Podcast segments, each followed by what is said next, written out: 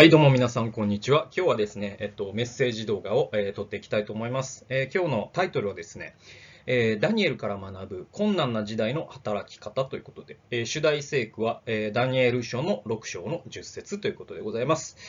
はい。えっ、とですね、私は、あの、去年の6月の後半にフィリピンのマニラに行ってきたんですね。それはあのグローバルワークプレイスフォーラムというですねあの国際的な集まりに出席するためでしてで主催しているのは世界ローザンヌ委員会、ローザンヌ運動かな、えー、という、えー、組織でございます。で、これはまあ福音派のあの包括的な選挙をしていこうよということを啓発しているあのまあ FBI もね、その流れの一つの団体なので、えー、行かせていただきました。で、え、ー、と、世界110カ国から900名が参加しましてですね、で、えっと、エントリーは4000人あったんですけれども、その中から選考された人たちがまあ参加したよと。で、参加者の過半数が、まあ、半分以上、6割から7割ぐらいですかね、え、がビジネスパーソンなんですね。ビジネスパーソンって言っても、あの、もちろん起業家とかビジネスマンの人も、いわゆるビジネスマンの人もいるんですけれども、教師とかお医者さんとかですね、まあ、あの、いろんな各種の仕事をしている人が過半数ですね。えー、なので、あの、いわゆるその牧師であったりとか、その教会の教職者と言われる人は少数派なんですね、この集まりは。そのように、まあ、選考されてきた人たち。で、えっ、と、この、えー、集まりのですね、テーマは、社会のすべての領域に神の国のインパクトを与えると。えー、これがですね、まあ、あの、英語のキャッチフレーズとして、えー、テーマになっていました。で、これはですね、あの、セミナーというか、フォーラムの様子なんですけれども、あの、非常にですね、面白いというか、あの、もう、準備に5年ぐらいかけている、あの、すごいお金もまた人もかかってる、そういう、え、っと、集まりで、なんだろうな、あの、まあ、セミナー中に必ずこう、絵を描くとかね、ライブで、え、それをまたみんなで共有してとか、あと、この集まりのためにアプリが作られていて、それで人々がつながるようにされていたりとか、え、すごくですね、その運営方法もすごく面白かったんですけれども、あの、まあ、グローバルワークプレイスフォーラムのメッセージというのは、え、まずですね、あの、20世紀のその選挙の世界で一つ、あの、ビジネスミッションという考え方があったんですよね。これはまあ、仕事と選挙、この両輪を、え、回していこう。選挙も大事だけど、仕事も大事だよってことですね。まあ、それまではもう選挙だけだった。まあ、その言葉による伝統ですね、特に。えこれだけだったんですけども、そうじゃない。あの、仕事もまた選挙と関係があるんで、あのし、えー、仕事というものにも強調していこうよという時代があったんです。で、そこから時代が進んで、ビジネスフォーミッションという考え方が出てくるんですね。これはそのビジネスと、えー、選挙を連動させていこうよと。まあ、ビジネスで稼いだお金をですね、また選挙に使っていったりとか、そういうことですよね。で、さらに時代が進んで、90年代ぐらいからですね、あの、ビジネスアズミッションという考え方が、あの、結構ルフしたんですね。で、これは、あの、ビジネスっていうのは選挙そのものなので、えー、その職場で伝道したりとかですね、職場で神の栄光を表していこうよということです。で、今回のそのグローバルワークプレイスフォーラムの、えー、2019年に彼らが強調していたのは、さらに我々は進んでいかなきゃいけない。それはビジネスイズミッションなんだと。そのビジネス、仕事こそが神の働きそのものなんだと。えこれがですね、え今回のその19年の6月の協調点だったんです。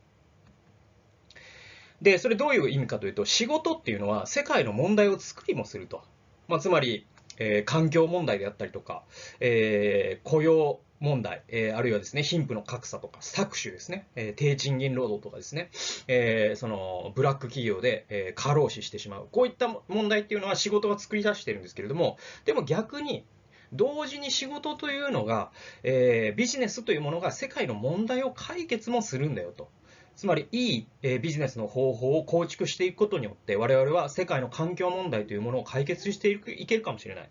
また、そのいい意図を持った経営者が、えたくさん現れることによって、働き方というものが、より、え神が願われる姿に、え近づいていくかもしれない。そのブラック企業とか過労死の問題は仕事を通して解決されていくんだよということが、えー、強調されました。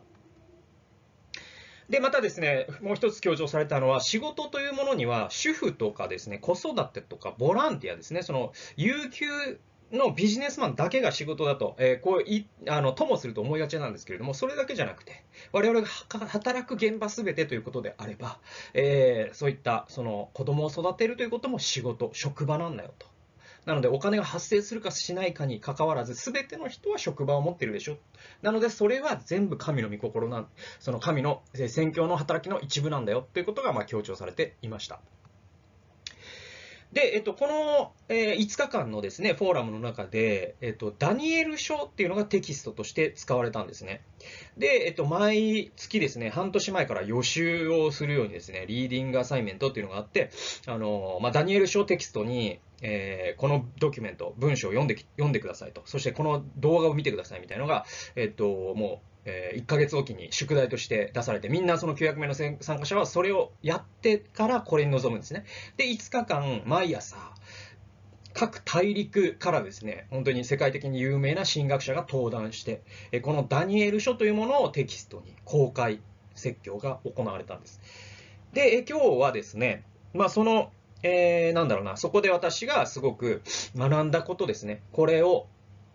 えー、の一部をですね、皆さんにも共有したいなと。えー、そういう形で、えー、今日は、えー、そんな形のメッセージでございます。で、えっ、と、ダニエル書に行く前にですね、ダニエルという人物が聖書の中でも現代のその仕事をする我々にとってすごいね、いいモデルなんだっていうことをちょっと話していきたいんですね。それには実は時代背景があります。で、企業の寿命と人間の寿命の比較っていうのがあって、1965年の時点でですね、日本人の平均読みはですね、男性68歳、女性73歳なんですね。で、この時代の定年退職の年齢って何歳だったかというと、55歳なんですよ。60歳になるのは80年代の話なんですね。で、働く年数はこの場合、22歳で大卒で働き始めたと仮定すると、33年なんですね。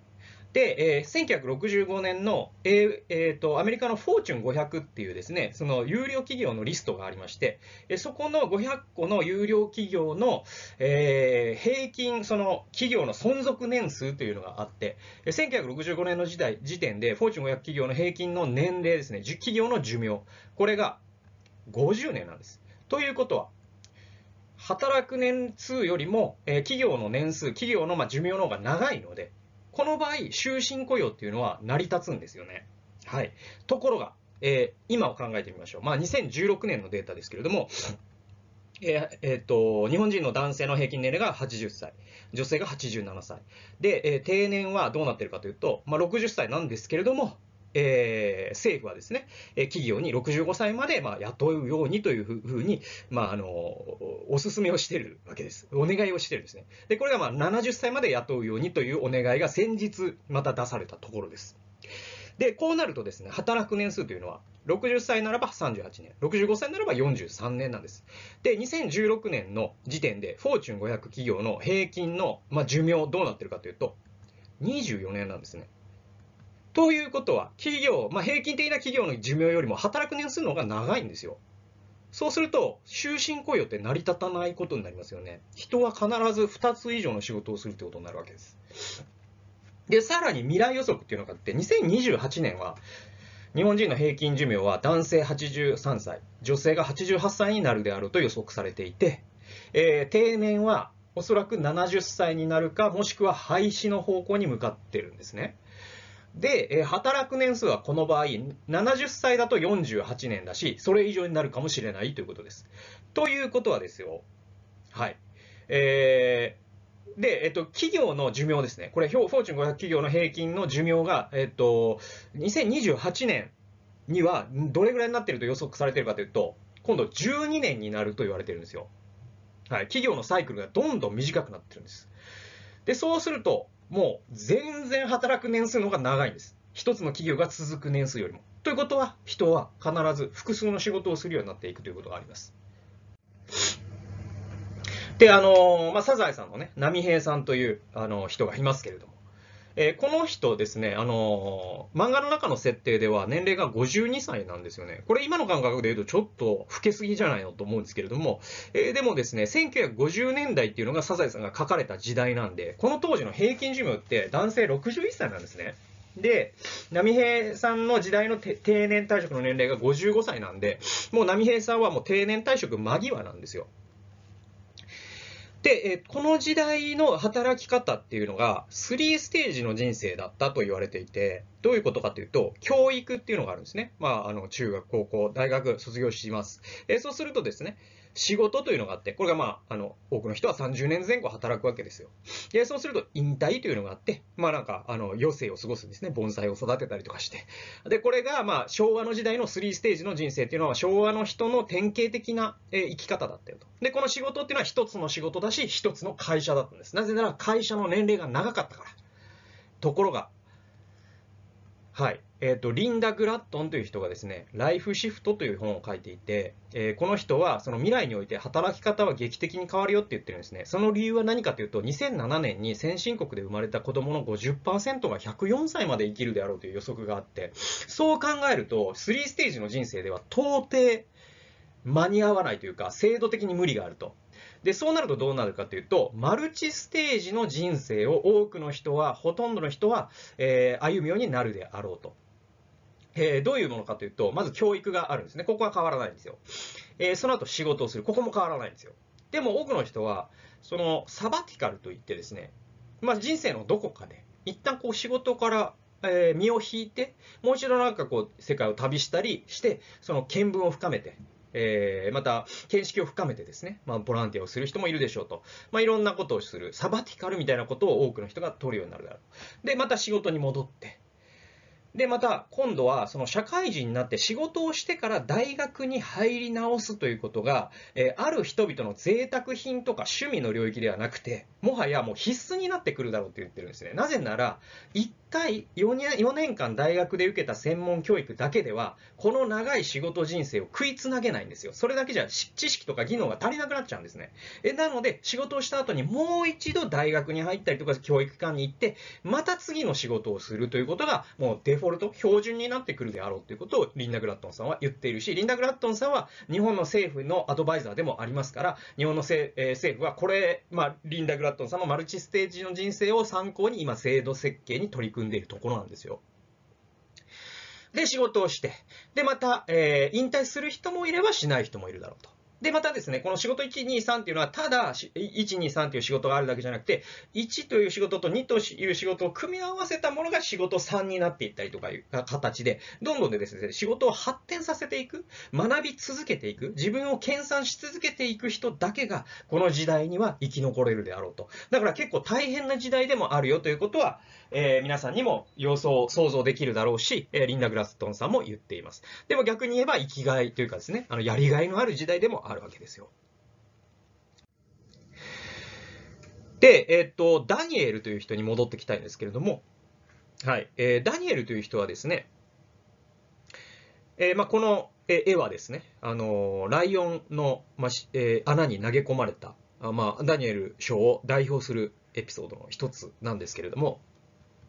この人の背景というのは、まあ皆さん、お聞きの皆さんはダニエル書をぜひですね、もし読んだこと一回もないよという方は、まあここで一旦動画を止めてですね、あの、ダニエル書って、えっと、十何章だったかな、えー、までしかないんで、12章かな、えー、しかないんで、えっと、通読していただいた後にまた見ていただけると、えー、すごい理解が深まるかなと思います。また動画を見た後でもいいですので、またダニエル書を一回読んでから、あるいはこの動画を見た後に一回読んでいただくと、すごくですね、あの、理解が深まるのでおすすめです。なので、今回ダニエル書全部を外観して、え説明するということはしません。なので皆さん理解したという前提して、まあ、頭に入っているという前提で、えー、それを、個々のエピソードをピックアップしつつ、ダニエル書をたくさん開いてですね、今日はお話をしていきたいと思っています。で、えっと、まあ、人生100年時代の最良の聖書中のお手本になる人物は誰かといったら僕は、えー、預言者ダニエルだと思うし、グローバルワークプレイスフォーラムもそう考えたからこそダニエル書をテキストに選んだんですね。で、どういう意味かというと、まず、ダニエルと3人の友人というのはゼデキア王の親族だったと言われていて、えー、ゼデキア王というのは、そのユダがバビロン捕囚になった時の王様なんですね。えー、その親族だったのですごい生まれがいい人なんですね。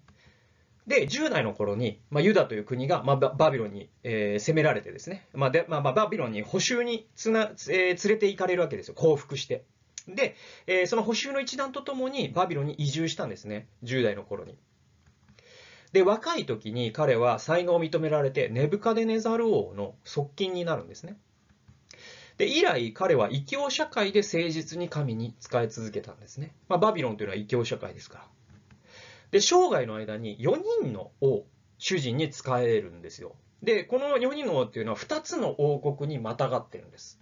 えー、最初ネブカデネザルなんですね。次ベルシャツァールなんです。ここまでがバビロンです。で、ダレイオスっていうのはペルシャの、なんていうか大臣みたいな人なんですね。で、クロスっていうのはペルシャの王です。なので4人の王で、えー、2つの王国にまたがって彼は、まあ、主人に仕え続けたという、えー、そういう人なんですね。で、バビロンともペルシャとも違うイスラエルの神への忠誠を生涯保ったんです、彼はね。で、最後に、彼は少なくとも90歳よりは長生きしてるんです。ということというのは何かというと、その補修からクロスという人にも使えたということを逆算すると、90歳よりは絶対長生きしてることになるんですね。はい。そう考えてきますと、ダニエルという人はまず、まあ、何回も転職してるようなもんですね。主人が、えー、3回変わってるんですから。えー、次、えー、彼は長寿なんですよ。はい。で、最後に、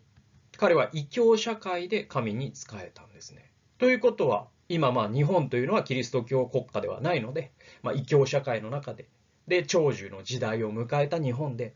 マルチステージの人生を歩むであろう私たちにとってダニエルほどいい先生、お手本はいないということが言えると思います。で、えダニエルから学ぶ100年時代の働き方ということで、えー、5つ私は今日話したいと思います。1つ目、優秀であれ。2つ目、仲間と共に。3つ目、雇い主の向こうに主を見よ。4つ目、絶えず祈れ。5つ目、ライフステージで役割が変わることを心得よ。この5つでございます。で、えー、一つ一つ、えー、説明していきたいと思います。まず一つ目、優秀であれということですけれども、これはですね、ダニエル書の1章17節から20節というところを、えー、考えてみたいと思います。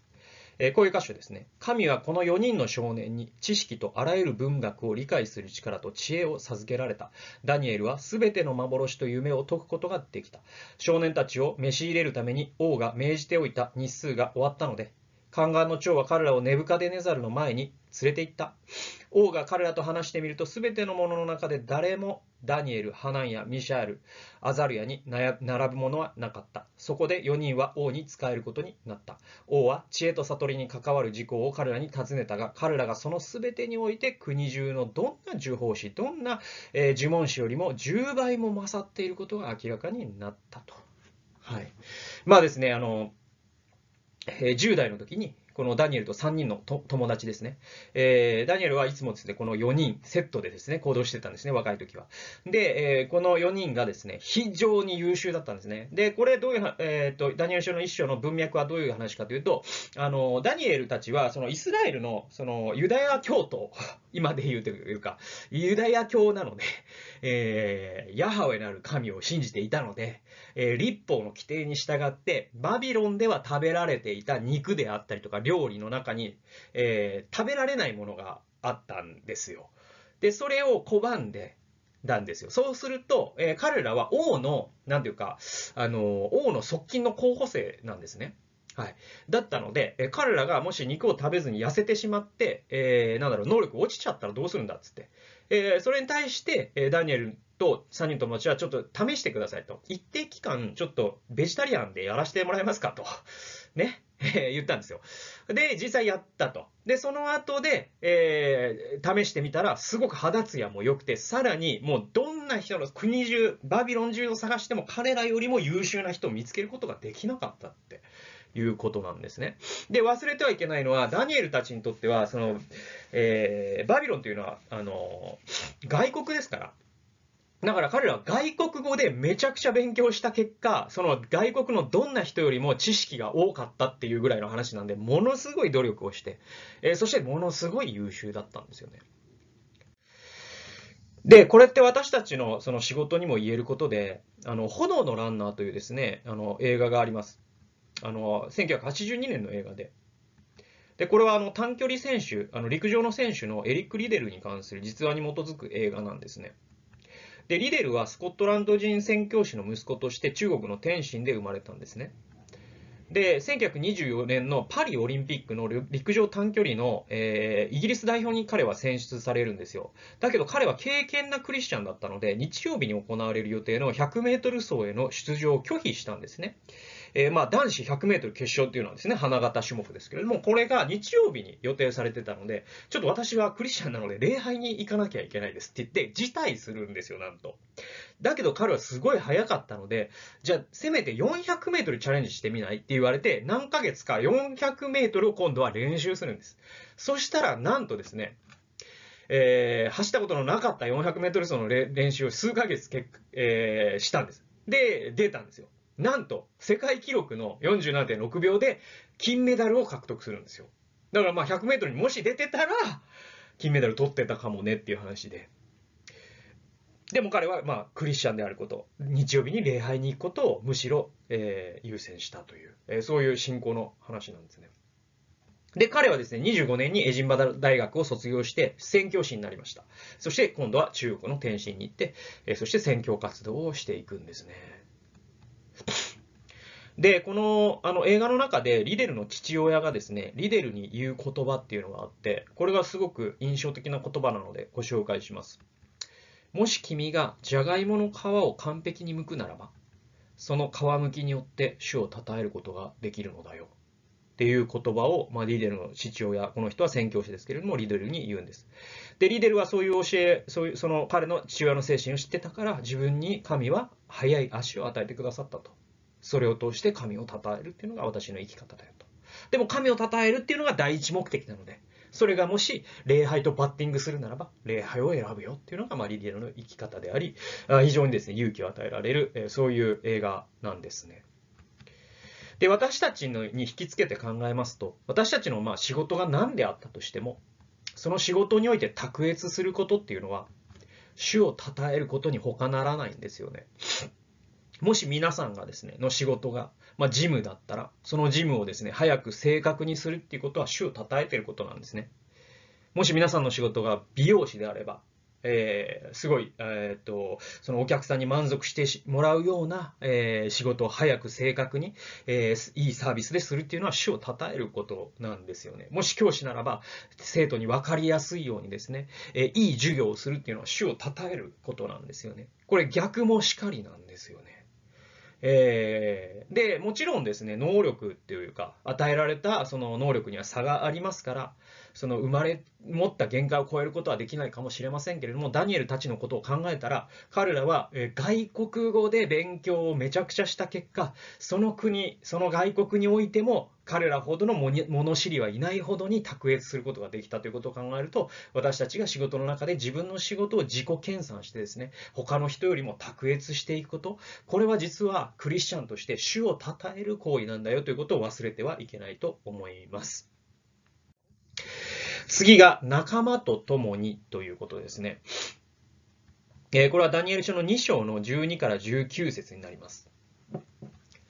はい。えー、あ、すみませんね。お読みしますね。えー、王は怒り、大いにたけり狂い、バビロンの知者をすべて滅ぼせと命じた。この命令が発せられたので、知者たちは殺されることになった。また、人々はダニエルとその同僚たちさえ探して殺そうとしたその時、ダニエルはバビロンの知者たちを殺すためにやってきた王の支援隊長アリオクに知恵と白深さを持って応答した。えー、彼は王位の全権を受けたアリオクにこう言った。どうしてこんなに急な命令が王から出たのでしょうかするとアリオクは事の次第をダニエルに知らせた。そこでダニエルは王のところに行き、王にその夢の意味を示すため、しばらくの時を与えてくれるように願った。それからダニエルは自分の家に帰り、自分の同僚のハナンやミシャエル、アザリアにこのことを知らせた。それはダニエルとその同僚たちが、他のバビロンの知者たちと一緒に滅ぼされることがないように、この秘密について天の神に憐れみを請うためであった。その時、えー、夜の幻夜の幻のうちにこの秘密がダニエルに明らかにされた。ダニエルは天の神を褒めたたえたという。えー、まあですね、あの、王様が、バビロンの王様が、まあ、夢を見たと。で、それを、その意味を知りたいんだけどって言って、えー、その知識人たちを集めたんですね。で、またその占い師とかを集めたんですね。えだけど、誰一人それ、その意味がわからなくて、えそしたら王様はすごいですね、もう切れて、もう、あの、知識人を全員殺すって言ったんですね。で、その中にダニエルたちも入ってたんで、ちょっと待ってくださいと。で、一晩くださいって言って、ダニエルはその一晩神様に仰いだ結果、神様はそれを教えてくださった。で、ダニエルはその後後に、え、王様にその夢の解き明かしを言うと、王様は非常に満足して、ダニエルは、え、王様の側近になっていくんですけれども、え、重要なのは、私はその神様が、え、ダニエルに示されたということも重要なんですけど、その前のダニエルがしたこと、その前にしたこと、直前にしたこと、それがすごい重要だと思うんですけど、それは、ダニエルは自分の同僚のハナンやミシャエル、アザルヤ、つまりあの、えっ、ー、と、イスラエルの名前で言うと、シャデラク、メシャク、アベデネゴですね。で、この人たちのところに行ったんですよ。で、多分彼らは相談したはずなんですね。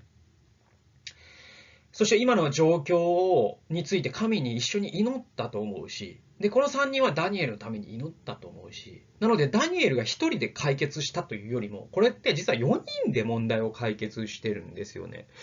なので、この3人のサポート、この3人の友人がいなければダニエルはこの窮地を抜け、切り抜けれたかどうか不明なんですよね。すごい、これがすごい大事で、だからダニエル仲間と共に働くことができたから、え、こういう成果を達成することができたということも言えるわけで。で、この写真は何かというとですね、去年の11月に、えっ、ー、と、淡路島で行われたヨニ弟子セミナーという、まあ、イベントの、まあ、参加者の、まあ、集合写真ですけれども、これはあの私たちの団体 FVI ですね。が主催して、日本ローザンヌ委員会が協賛しているヨニデスセミナーというですね、えー、集まり、えー、これ世にあって弟子として生きる信仰者のための週末合宿というのがフルネームなんですけれども、えー、第1期は、えー、1期生はですね、え、ー、と、2017年に伊勢志摩で10名の人が卒業というかですね、修了してくれて、えー、2期生は、えー、18年に札幌12名、えー、3期生は、えー、19年に淡路島で14名の参加者、えー、またその修了生が出ていた。で、第4期は2020年の11月13から14の予定で札幌で行われる予定ですので、もしですね、これを聞いている方で興味あるよという方は私までご一報くださればと思います。で、えっとですね、参加者はですね、20代から70代まで多様で、で、でも20代から40代、20代、30代、40代が一番多いです。で、会社員、公務員、自営業ですね、自動車販売業をしている人、え、システムエンジニアとかデザイナーとかいろんな人がいます。で、またですね、レストラン経営者、え、牧師、え、選挙団体のスタッフ、え、学校の教師、医者、えー、歯医者さんもいましたね。で、弁護士、えー、幼稚園教諭、えー、私立学校の校長、またフリースクールの先生、えー、建築士、医療事務などですね、本当にたくさんの、もう、ありとあらゆる職業の人たちが、でも、切り口は何かというと、その現場、働く現場で、主の弟子として生きたいという人たちの、えー、まあ、集まりなんですね。で、まあ、あの、学びのデザインがちょっとユニークで、創発的な学びって言ってですね、ディスカッションベースなので、すごい少人数制なんですね。で、答えのない社会で、えー、主の弟子として生きるっていうことを、まあ、あの、体得していくための学びです。で、その学び自体も有意義だと私たちは思ってるんですけれども、でも実はですね、修了生同士のつながりこそが最大の成果の一つだと、ちょっと3年目で、えー、私はすごい確信するようになってきていて、どういうことかというと、その私たち、まあ、主催者側も知らないところで実は修了生同士がつながってたりするんですね。で、それはなんか一緒に今はもうビジネスパートナーになってる人もいるし、で、その参加者に紹介してもらった人と今度結婚する人もいたりとかして、そのつながりこそがですね、実は最大の成果になっていて。で、それはなぜかというと、えー、ダニエルにとっての3人の仲間のような人を、この世界で弟子として生きたい社会人っていうのはみんな必要としてるからなんですよね。で、特にですね、日本の、まあ、あの、教会のサイズというのは、あの、アメリカとかから比べたら全然小さいですから、えー、例えば、まあ、田舎のね、教会で、えー、信徒が十何名みたいな教会でね、えー、一人だけ30代で、えー、現役バリバリの、なんていうか、社会人で、えー、いるんだけど、でも、その教会の中に誰一人、その自分と同じようなライフステージにいる人がいないみたいな人っているんですよ、やっぱり。ぱり。で、そういう人がこういうところに参加すると、あ、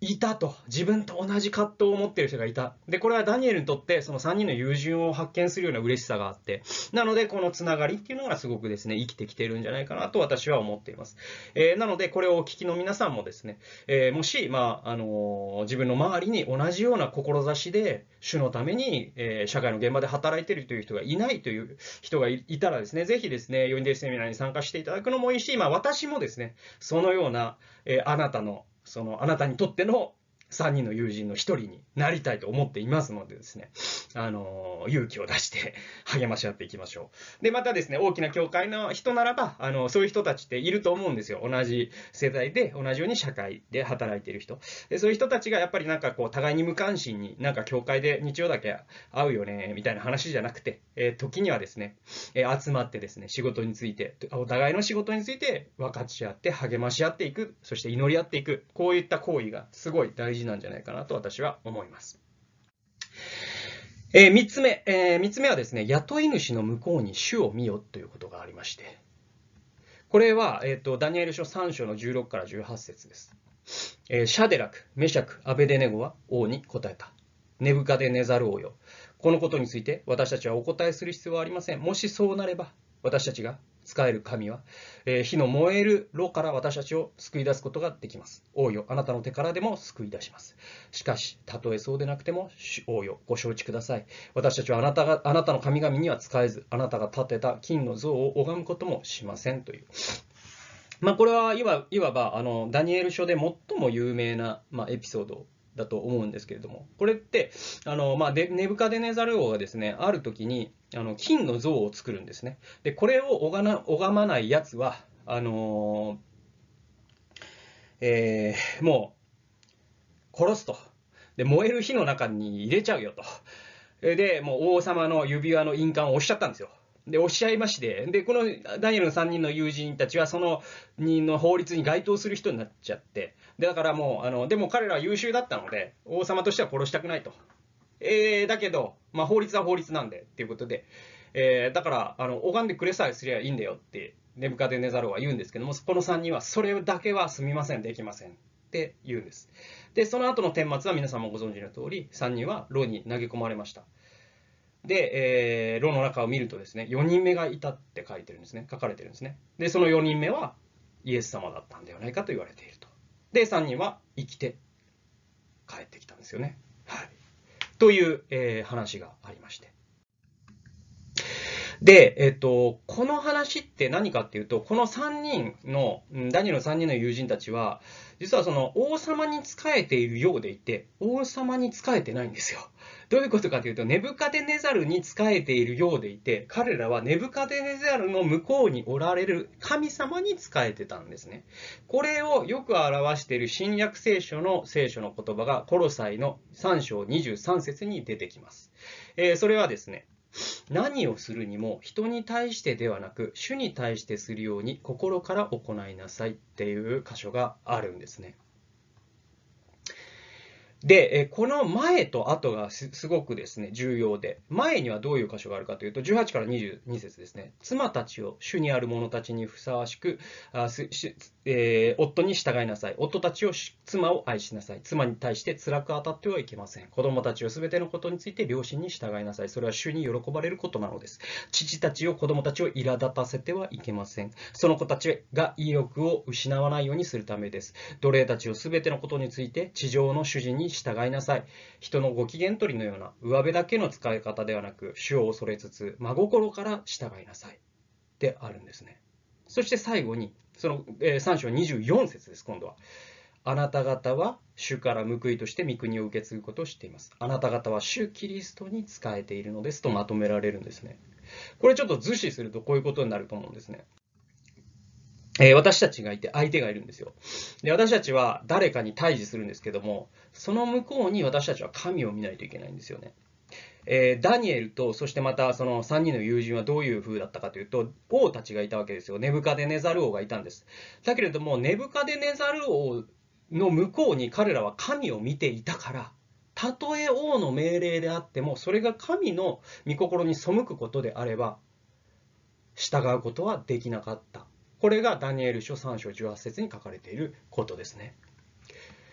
で、え先ほどの御言葉で言うと、えー、奴隷は主人の向こうに神を見なきゃいけなかったんですね。で、えっと、エペソ書6章9節というところには、主人たちよって逆に書かれてるんです。奴隷たちが神のものだということを理解して、彼らにめちゃくちゃなことをしちゃダメだよって言われてるんですよ。これ、主人は奴隷の向こうに神を見なきゃいけないっていうのが、エペソード6章の9節に、え、逆の教えがあるんですね。つまり、え、皆さんの中にもし上司で部下がいる人がいたら、部下を顎で使うという時に、その顎で使おうとしている部下は神のものだよと考えた場合、顎で使うなんてできないわけじゃないですか。なので主人は奴隷の向こうに神を見なきゃいけなかったし、奴隷も逆にどう皆さんに上司がいるとしたら、上司はクソな人かもしれない。だけれども、その向こうにいらっしゃる神に仕えていると思えば、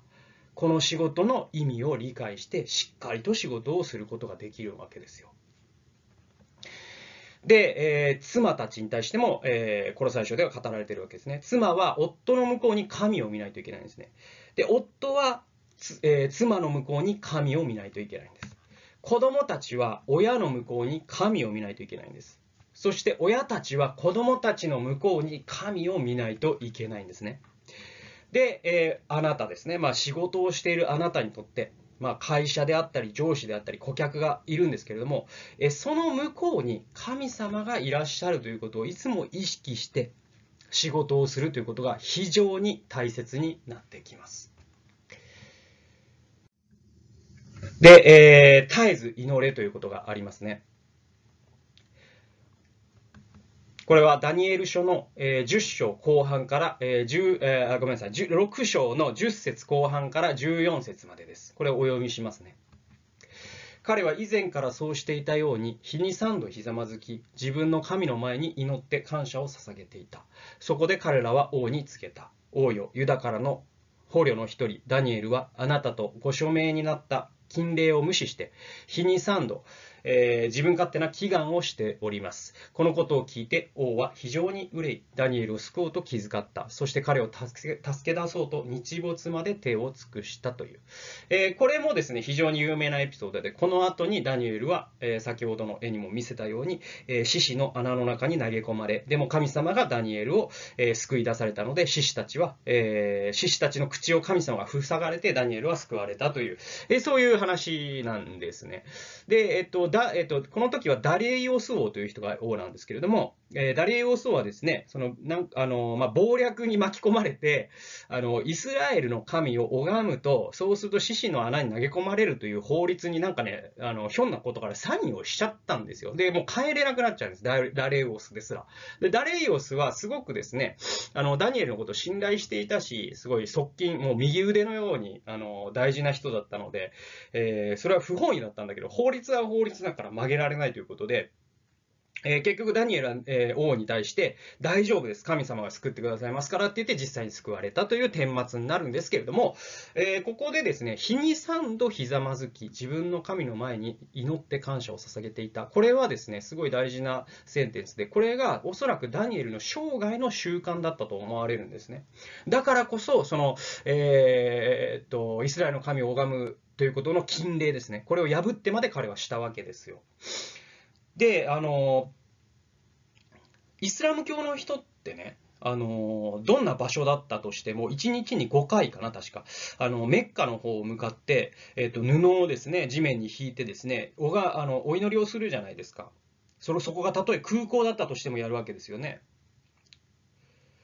で、えっ、と、ま、彼らのその信じているね、そのアラーの神が本当の神かどうかは別として、彼らのその神に対するその誠実さというか、1日5回、どんな場所でも布を引いて、その方角を見て祈るという態度っていうのは、我々はやっぱり学ぶべきだなと、本物の神にね、仕えているものとしてね。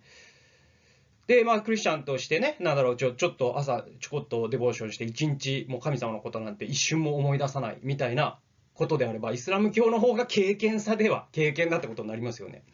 なので、えっ、ー、と、ダニエルは少なくとも日に3度ひざまずいて、神の前に祈って感謝を捧げるという習慣を持っていたので、私たちもそれに倣ってですね、職場の中で折に触れて祈るっていうことがすごい大事だと思いますね。えー、まあ、給湯室みたいなところで1分間とか30秒とか祈れる、そういうタイミングがあるかもしれないし、ちょっとそのすごい重要なね、案件を上司から任されて、大事な判断をしなきゃいけない時に、ちょっとトイレに行って神様に祈るということができるかもしれないし、それはその職場によって臨機応変に対応すればいいと思うんですよね。えー、お客、接客業であれば、そういうね、目つぶって祈るとかはできないので、心の中で、えー、祈るということはできますよね。でも、それを日に3度と言わず5度、10度とですね、えー、折に触れて祈るということを仕事の中に織り込んでいくというのが、えー、私たちはですね、ダニエルから学べる適用だと思います。で、えっと、賢者の生活リズムという本を、賢重松さんというですね、牧師が書いていて、この中で彼がこういうことを言ってるんですね。えー、私たちが最も霊的に成長できる場所は、教会でもスモールグループでも15分間の聖書研究でも祈りでもないとダラス・ウィラードは力説します。最も重要な場所は私たちの職場であり、学校であり、家庭だと彼は言うのです。つまり、私たちのワークプレイスですね。はい。私たちが働く場所、それが一番の霊的な学校なんだよと。霊的な学びをする場所というのは私たちの生活の現場、特に職場なんだよと。特に学校なんだよ。特に家庭なんだよっていうんですね。えー、それが、その学び、つまり霊的な成長が促進するには私たちは職場で、また家庭で、学校で、折に触れて祈るという、絶えず祈るという、えー、習慣を持っているということが条件になってくるんじゃないかなと思います。で、あのベネディクト修道院の創始者の聖ベネディクトという人がいますけれども、この人の話がですね、まあ、次に出てくるんですね。えベネディクトの仕事の捉え方は彼の有名な格言、働くことは祈ることに集約されています。ベネディクトにとって仕事自体が神に仕えることとして価値のある行為ですと。で、私たちは2つのことを覚えておく必要があります。1つは、仕事をしながら祈ることですね。えもう1つは、仕事自体が祈りであるっていうことを知ることですね。私たちが仕事をしているというのは、それは神への祈りなんだっていう考えること。これがすごく大切になってきます。5つ目は、ライフステージで役割が変わることを心得よということです。ダニエル書の12章の9から13節ダニエル書の最後の最後の部分です。えー、彼は言った。ダニエルよ行け。この言葉は終わりの時まで、えー、秘められ封じられているからだ。多くの者は身を清めて白くし、そうして寝られる。悪しき者どもは悪を行い。悪しき者のどもの誰も理解することができない。しかし、えー、賢明な者たちは理解する。ジョークの捧げ物が取り払われ、荒らす忌まわしき者が据えられる時から1290日がある。幸いなことよ。忍んで待ち、1335日に達する者は、あなたは終わりまで歩み、休みに入れ。あなたは終わりの時にあなたの割り当て地に、割り当ての地に立つという、えー、この幻で、まあ、ダニエル書は終わるんですよ。で、ダニエルという人は晩年ですね、実務的な活躍よりも目視的な幻を見てですね、それらを記録するという活動に重点を移すんですね。えっ、と、ダニエル書って6章まではそういうあのできたあの起きた起き事出来事ですね、ダニエルの仕事について書かれてるんですけれども、7章以降は全部ですね、ほとんど全部ダニエルが見た幻の記録なんですね。で、それらは晩年になされたと思われるんです。なぜなら、そのペルシャとかっていう言葉が出てくるということはそういうことなんですね。で、目視的な幻の多くはイスラエルの将来と同時にメシアの到来と終末をも予告してるんですね。で、えっと、ダニエルの目視って3つのことに言及してて少なくとも。1つは、イスラエルの将来なんです。えこの時代、イスラエルというのは、まあ、あの、荒廃してるんですよね。だから、補修時代だから。えそれが、イスラエルに神殿が回復されるっていう予言が含まれてるんです。ダニエルの目視には。えそれはエズラとネヘミヤの時代に実現するんですよ。そしてメシアの到来ですね。イエス・キリストにおいて、えー、まあ、霊的なイスラエルが回復されるという予言も、イエス・キリストの到来を、えー、きっと言ってるであろうという箇所もダニエル書にはあります。で、最後に終末ですね。これはそのイエス・キリストが再臨されるとき、えー、手に挙げられてもう一度来られるとき、また新天新地が完,、えー、完成するという、えー、終末、このことも予告してるんですよね。で、十二使徒の中で最も長生きしたのはヨハネなんですよね。え彼だけが十二使徒の中で、え処刑されなかった人なんで。で、パトモス島で彼は晩年ヨハネの黙示録を書いたんですよ。で、その内容っていうのは驚くほどダニエル書と似てるんです。似てるというよりも、まあ、シンクロしてる、共鳴してると言った方がいいかもしれませんね。呼応してるというか、響き合ってるんですよね。で、この2人が、2人とも晩年にそれをしたっていうのが、すごく僕は大事なポイントじゃないかなと思います。だから今で言えば、まあ、定年退職後みたいな時期にやってるんですね、2人ともね。で、老いるとはどういうことかという本の中で、あの、河合駿さんというですね、あの、心理学者かなの人がですね、精神、えー、精神科医、えー、心理学者かの人ですけれども、ユングの研究家です。すごい有名な人で、この人が老いるとはどういうことかという本の中で、こういうことを書いてるんですね。それはあのアイヌの人たちのことなんですけれども、えー、お読みしますと、アイヌの人たちは老人の言うことがだんだん分かりにくくなると、老人が神の世界に近づいていくので、信用語、神の言葉ですね、を話すようになり、そのため一般の人間には分からなくなるのだと考えるとのことである。老人が何かを言った時あボケ始めたなと受け受け止めるのとうちのおじいちゃんもとうとう神の言葉を話すようになったと思うとのとでは老人に対する態度が随分と変わってくることであろう信用語という言葉を考え出したアイヌの人たちの知恵の深さに我々も学ぶべきであると。はいまあ、ここから言えるのは、なんだろう、皆さんが老人になったら必ず神の声が聞こえるので予言しましょうという話では全然ないです。もちろんそういうこともあるでしょうよ。だけれども、ちょっと違うですね。そうじゃなくて、若い時のですね、貢献の仕方と、年を取った時の貢献の仕方が変わるってことを私たちは特にマルチステージのね、時代に入ってくると知る必要があるかと思います。えー、若い時若い時にできたことができなくなるってことなんですね、老いていくということは。でもその分実は無駄なことをしなくなるということでもあるわけですよ。で、えっと、以前私が通っていた教会にですね、84歳とかのですね、おばあちゃんがいたんですけれども、その人の孫がですね、なんか証の時に言ってたことがあって、で、おばあちゃんなんで、まあ家、家に基本的にはいるんですよね。腰も曲がってるし。で、礼拝の時には来られるんですけども、その方はですね、なんかね、1日7時間とか祈るんですって。聖書を片手にね。で、あの、人のために祈ったり、教会のために祈ったりとかしてるんですって。で、おばあちゃんに、その、まあ、もう、もう、孫と言ってももう30代とかですから、20代とか30代なんで。で、その20代、30代の孫が言ってたおばあちゃんにある時、その、なんでそんなに祈れるのって聞いたんですって。そしたら、そのおばあちゃんが言ったのが、もう、あの、年取るといろんなことができなくなってくるから、なんかこう、無駄なことを省いていったら、結果的にこれが残ったみたいなことを言ってて。で、実はそのおばあちゃんってね、もしかしたらそのバリバリと仕事をしている若手の牧師以上に神の国に対する貢献ということで言えば、もしかしたら見えない世界ではおばあちゃんの方が貢献している可能性もあるわけですよ。なので、えー、年を重ねた人っていうのは深い経験と知恵と祈りによって、若者にはできないような神の国の貢献ができるということを私たちは、まあ、あの、100年時代にはですね、肝に銘じておく必要があるかと思います。えー、最後に、えー、エルサレムに向かって窓が開くという話をしたいと思います。これはダニエル書の6章の10節今日のテーマ聖句なんですけれども、えー、先ほどお読みした箇所の前半なんですね。ダニエルはその文書に署名がされたことを知って自分の家に帰った。その屋上の部屋はエルサレムの方向に窓が開いていた。彼は以前からしていて、そうしていたように日、えー、日に3度ひざまずき、自分の神の前に祈って感謝を捧げていたと言って、で、さっきの箇所が続くんですけれども、この屋上の窓、屋上の部屋はエルサレムの方角に窓が開いていたっていうのは、これ偶然そうなってたという話ではないんです、明らかに。ここにあえて書かれていることにすごい意味があるんですよね。で、エルサレムというものが象徴するものが何かということを考える必要があって、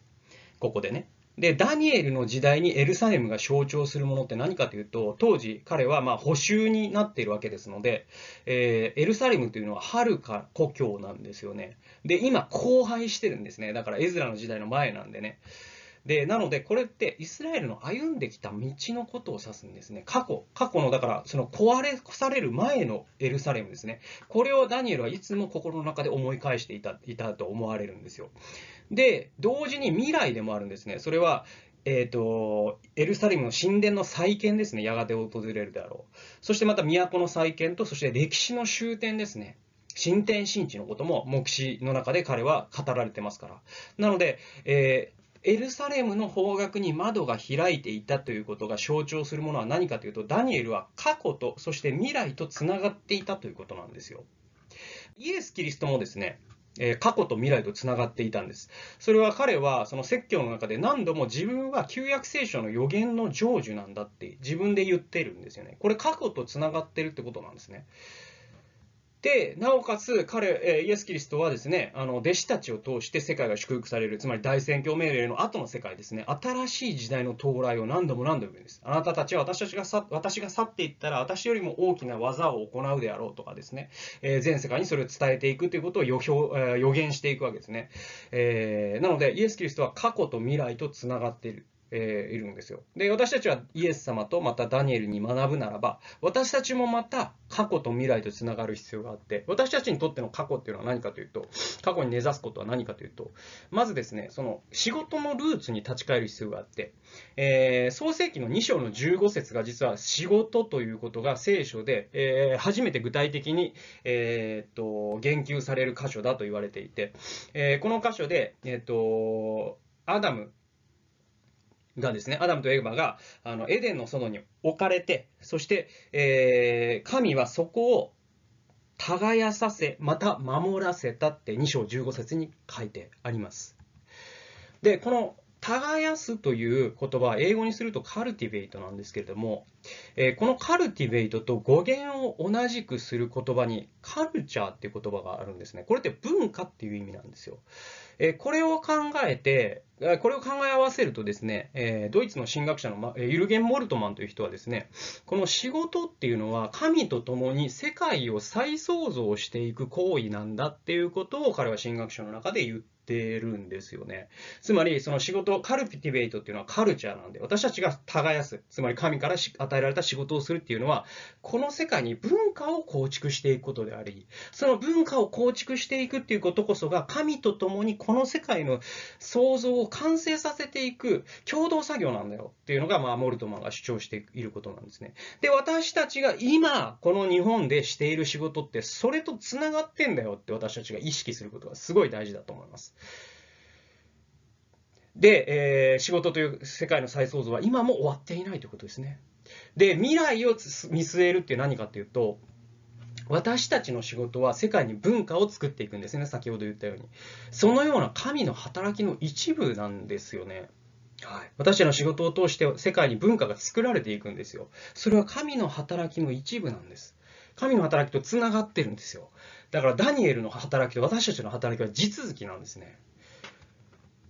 で、私たちが現代の日本でもしかしたら時にはつまらないとか辛いとか思いながらも、それでも毎日してる仕事って皆さんあるわけですよね。仕事とか子育てとか家事とか祈りも含みますよ。えこれらは永遠と地続きだってことを私たちは意識する、え知る必要があります。で、エルサレムに向かって私たちの心の窓を開いてですね、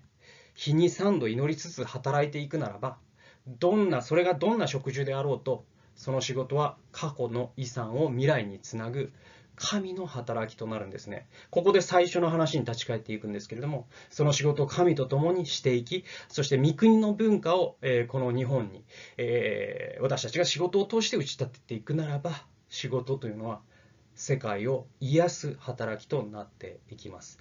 えー、皆さん、これを聞いている皆さんの、えー、仕事がですね、そのような神の働きの一部として豊かに、まあですね、用いられて祝福されることを、まあ、お祈りしつつですね、まあ、この動画を閉じたいと思います。最後までお聴きくださりありがとうございました。それではまた次回の動画でお会いしましょう。さようなら。